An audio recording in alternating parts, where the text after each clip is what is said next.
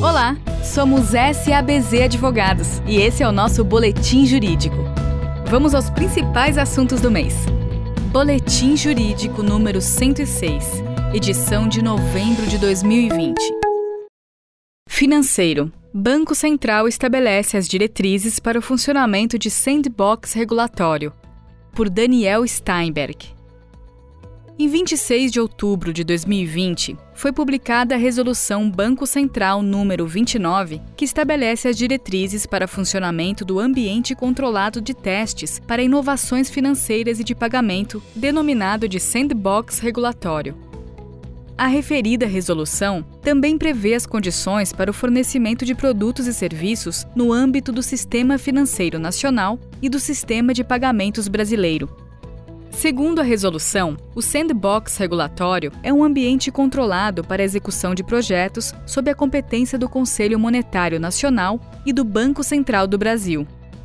De acordo com o artigo 3 da resolução, o Banco Central autorizará entidades para testarem, por um período determinado, projeto inovador na área financeira ou de pagamento o participante que aplicar para o sandbox regulatório poderá cobrar tarifa de seus clientes e usuários, desde que haja contrato prevendo tal cobrança e divulgação de tabela especificando os produtos ou serviços cujo fornecimento implica cobrança de tarifa.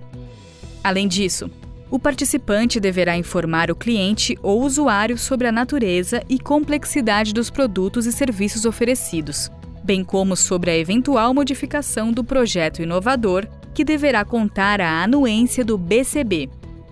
O processo de participação do sandbox regulatório será divulgado pelo Banco Central por meio de ato normativo, contendo o período de duração, o número máximo de participantes, a área de concentração temática dos projetos, a documentação necessária para a inscrição e o cronograma das fases de inscrição e autorização.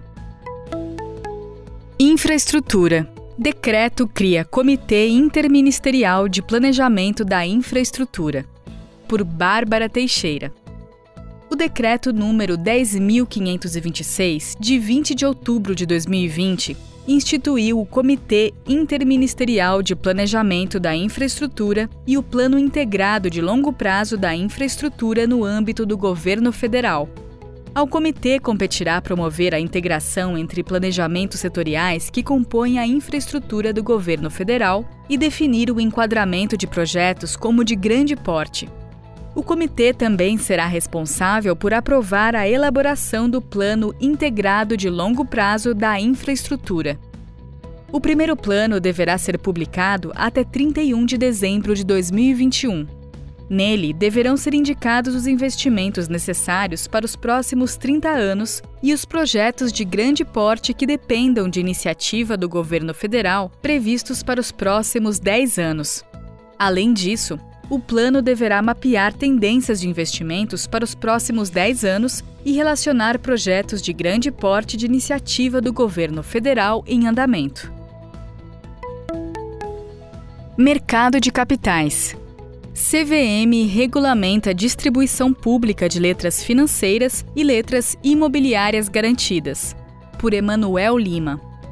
A Comissão de Valores Mobiliários, CVM, publicou em 14 de outubro de 2020 a Resolução número 8, que dispõe sobre as ofertas públicas de distribuição de certificado de operações estruturadas, letra financeira e letra imobiliária garantida, realizadas com dispensa de registro.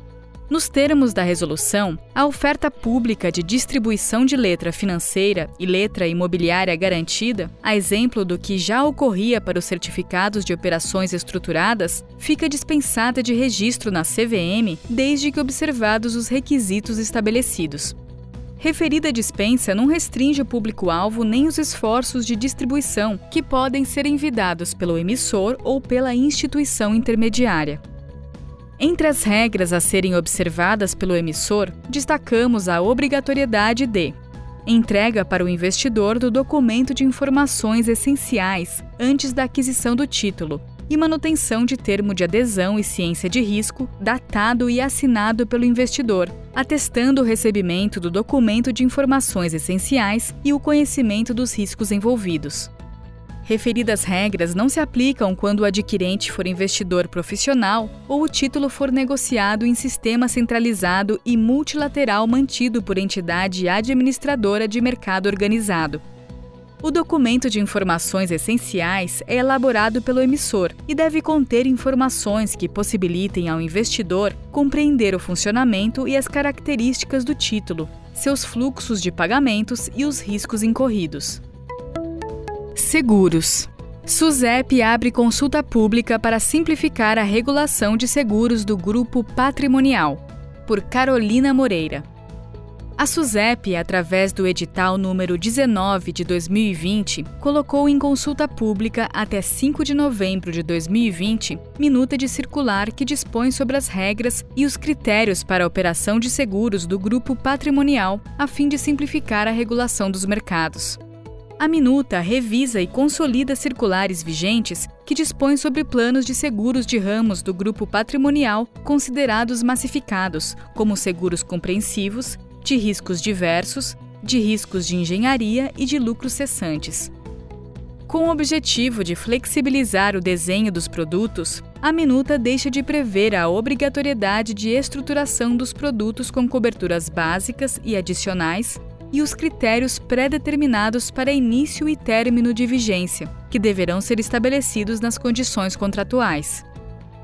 Com a desregulamentação dos seguros do grupo patrimonial, a minuta alinha as principais finalidades da Lei da Liberdade Econômica e os dispositivos sobre liberdade contratual, ao revisar, consolidar e simplificar seu arcabouço normativo.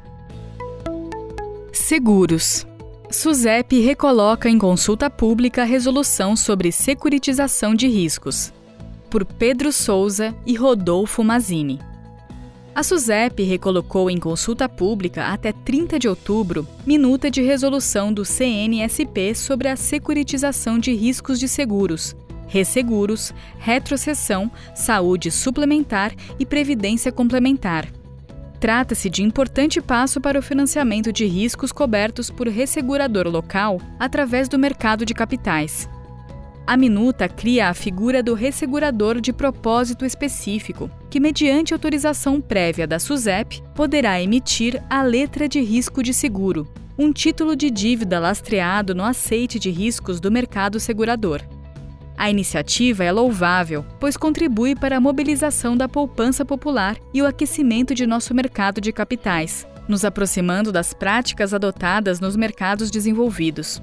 Seria salutar que, ao lado da iniciativa, fosse viabilizada a isenção tributária da remuneração desses títulos, tal como acontece com as debêntures incentivadas, os certificados de recebíveis do agronegócio e os certificados de recebíveis imobiliários. Tributário. CARF decide pela impossibilidade de revisão de lançamento de ofício efetuado em hipótese não prevista no Código Tributário Nacional. Por Thaís Santoro. Em recente acórdão proferido pelo CARF, restou decidido por unanimidade que a reavaliação do ex-tarifário não constitui hipótese que permite a lavratura de novo auto de infração, em substituição ao lançamento anterior, para o qual já havia sido apresentada a competente defesa administrativa.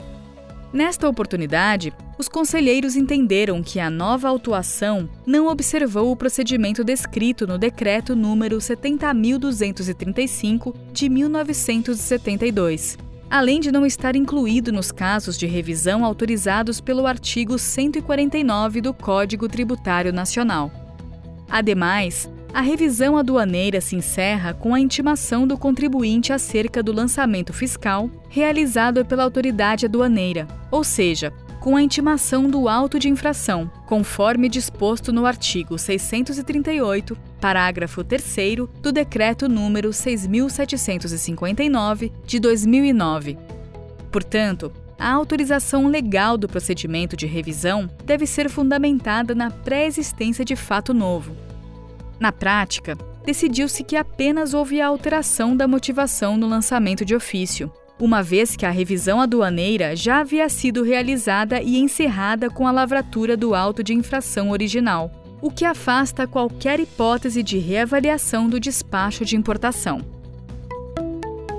Tributário Extinção do Ciscoserve e possibilidade de cancelamento de multas. Por Raíza Garcia e Vinícius Costa. Em 21 de outubro de 2020, foi publicada a portaria que ocasionou na extinção do Sistema Integrado de Comércio Exterior de Serviços, intangíveis e outras operações que produzam variações no patrimônio, denominado Ciscoserve. Com a extinção do sistema, não há mais obrigatoriedade quanto à prestação de informações relativas às transações entre residentes ou domiciliados no Brasil e residentes ou domiciliados no exterior, que compreendam serviços, intangíveis e outras operações que produzam variações no patrimônio das pessoas físicas, das pessoas jurídicas e dos entes despersonalizados. Além disso, também foram extintas as multas previstas decorrentes da ausência de prestação de informações ou apresentação com incorreções ou omissões. Dessa forma, verifica-se a possibilidade de cancelamento de multas em razão da retroatividade benigna da norma, nos termos do artigo 106, inciso 2, a linha A do Código Tributário Nacional. Tributário Lei Complementar número 175 de 2020 altera o imposto sobre serviços de qualquer natureza. Por Bruna Esteves. A Lei Complementar número 116 de 2003, responsável pelas disposições referentes ao imposto sobre serviços de qualquer natureza, recentemente foi alterada pela Lei Complementar número 175 de 2020, a qual trouxe modificações significativas em sua estrutura, já que o legislador percebeu a necessidade em se uniformizar as obrigações decorrentes do referido imposto em decorrência da instituição de um sistema eletrônico unificado. As principais mudanças no imposto sobre serviços de qualquer natureza referem-se à uniformização em todo o território nacional da conformidade fiscal referente à criação de obrigações acessórias e à realização do deslocamento da competência do imposto para o município que se caracterizar como tomador dos seguintes serviços: serviços ligados à área da saúde, serviços médico-veterinários, administração de fundos, consórcios, cartão de crédito e débito e leasing de quaisquer bens. Outro benefício instituído pela Lei Complementar número 175 de 2020 foi a criação da regra de transição para o ano de 2021, a qual prevê, em seu artigo 13, que o recolhimento do imposto sobre serviços de qualquer natureza e a declaração das informações de obrigações acessórias poderão ser realizadas até a data de 15 de abril de 2021. Ainda a nova lei deixa a atualização do sistema eletrônico unificado a cargo dos municípios e do Distrito Federal, os quais também são responsáveis pela disponibilização das informações ao contribuinte referentes às alíquotas aplicadas a cada serviço e previstas na legislação vigente, o que, por si só, beneficia o contribuinte e facilita os processos de compliance tributário. Tributário Nova Lei Paulista estabelece mudanças sobre ICMS, regulamenta transação tributária e desistência em processos judiciais. Por Raíza Garcia e Thaís Santoro. A Lei Estadual 17.293 de 2020 foi instituída visando o ajuste fiscal e equilíbrio das contas públicas do Estado de São Paulo. Dentre as matérias tratadas, estabeleceu mudanças e regulamentou o ICMS, transação tributária e autorização sobre deixar de recorrer e desistir de processos judiciais.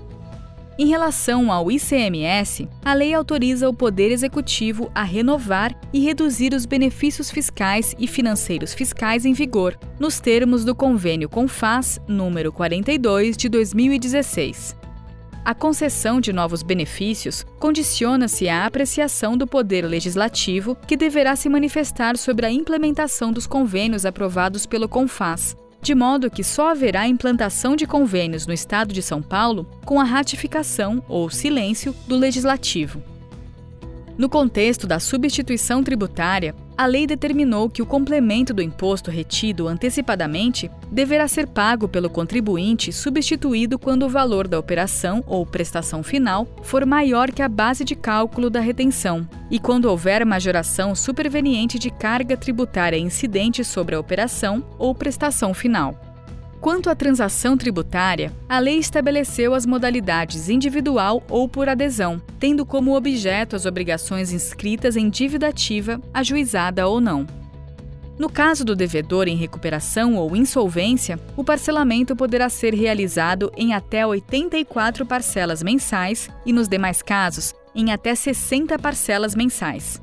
Em relação aos processos judiciais, a lei autorizou a Procuradoria-Geral do Estado de São Paulo a reconhecer a procedência de pedidos, abster-se de contestar e recorrer, bem como desistir dos recursos já interpostos quando inexistente outro fundamento relevante à pretensão deduzida.